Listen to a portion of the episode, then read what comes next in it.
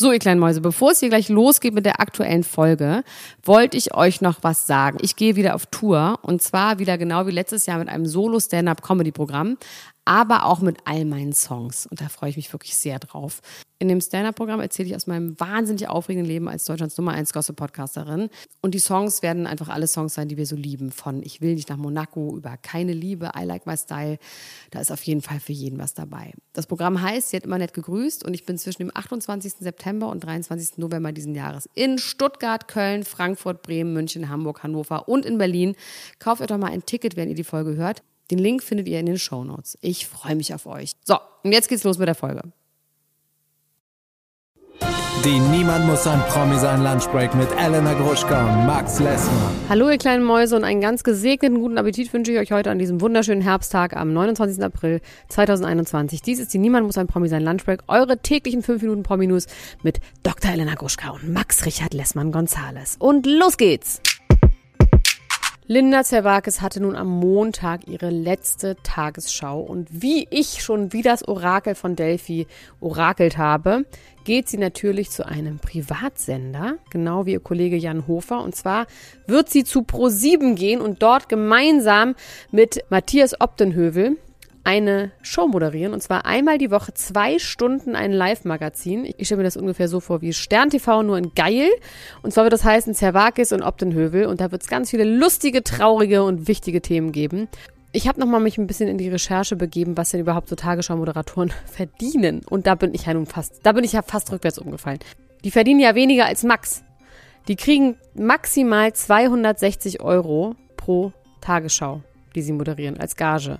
Und das finde ich schon krass. Und Jan Hofer hat dazu gesagt, dass man von der Tagesschau gut leben kann, aber nicht reich werden kann. Und dann hat man 14 Millionen Zuschauer am Tag und kriegt ganz viele Briefe, weil er meinte, das ist auf jeden Fall auch eine Sache. Man muss 365 Tage, 24 Stunden zur Verfügung stellen, stehen und man bekommt wahnsinnig viel Fanpost und auch nicht so Fanpost bei 14 Millionen Menschen. Also er meinte, dafür braucht man ein dickes Fell. Und ich finde dafür 260 Euro für die Moderation, würde ich nicht für aufstehen. Würde ich auf gar keinen Fall für aufstehen. Das heißt, ich gehe mal davon aus, dass ähm, Linda Zerwakis jetzt bei ProSieben ein bisschen mehr bekommt und Pro7 mausert sich ja sowieso zu einem besseren öffentlich-rechtlichen Fernsehen, finde ich. Also klar, es ist ein Privatsender, aber ich finde, durch Joko und Klaas bekommen die so eine gute politische Richtung. Und ich unterstütze das und äh, Linda Zerwakis offensichtlich auch. Matthias Optenhövel bekomme ich allerdings immer noch nicht zusammen mit seriös, weil ich den immer noch mit Alexandra Bechtel von Viva irgendwie verorte. Ist ja schon ganz lange nicht mehr, ne? Dann hat er Fußball gemacht, aber irgendwie ist, bleibt er für mich so ein unseriöser Viva-Moderator.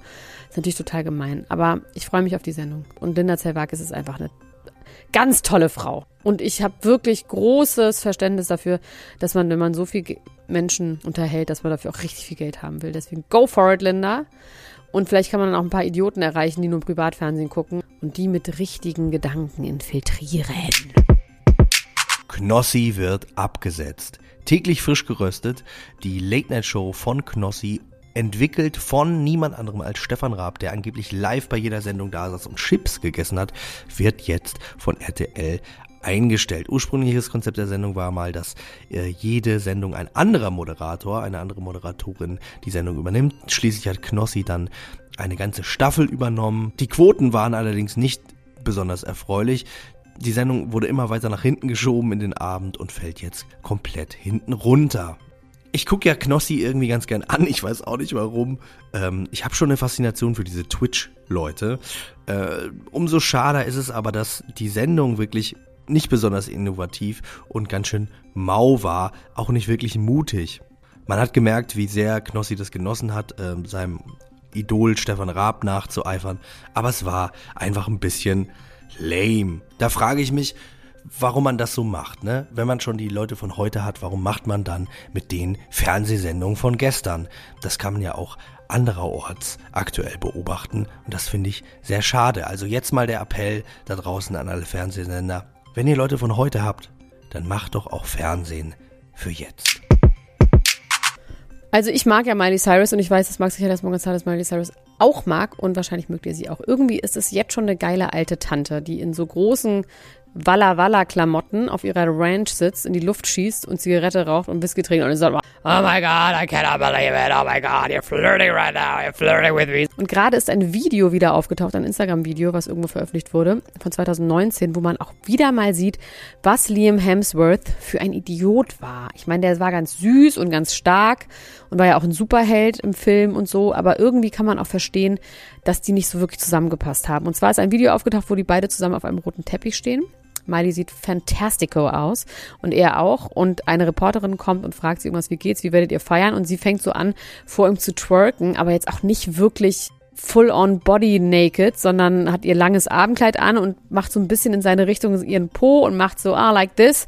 Und er geht einen Schritt zurück und sagt super uncharmant so, ähm, Babe, lass uns das jetzt hier nicht machen, wir sind auf dem roten Teppich und es ist peinlich. Und es ist ganz unangenehm, weil es ein super privater Moment ist und sie, man sieht es auch an ihren Augen, ist sofort so, uh, kurz äh, getroffen und die Reporterin sagt dann auch so, hä, wie hier nicht twerken? Und es ist jetzt nicht so White Girls Twerk peinlich, sondern halt so ein bisschen angedeutet, wie sie irgendwie sexy Time auf der Tanzfläche später haben werden. Und irgendwie tut sie mir da leid und wir haben uns ja immer gefragt, warum sie sich getrennt hat und dass er ja eigentlich viel zu brav für sie war. Aber irgendwie war er auch einfach zu sehr ein Idiot für sie. Er war einfach zu spießig für sie. Und wenn man sich so eine Braut zieht, im wahrsten Sinne des Wortes, weil die haben ja sogar geheiratet, da muss man doch auch das okay finden, dass sie einen auf dem roten Teppich mal ein bisschen antwerkt. Naja, ich würde auf jeden Fall mal gerne ein langes Gespräch mit ihr darüber führen, warum die sich wirklich getrennt haben. Anscheinend war er ja derjenige, der immer Streit gesucht hat und man kann es sich irgendwie nach diesem Video vorstellen, dass er immer gesagt hat, du hast schon wieder zu viel Lippenstift auf, wieso bist du schon wieder betrunken durchs Dorf gefahren? Aber das weiß man doch, wenn man Miley heiratet. Und das will man doch auch irgendwie auf eine Art, oder? Also ich bin da vollkommen auf Mileys Seite.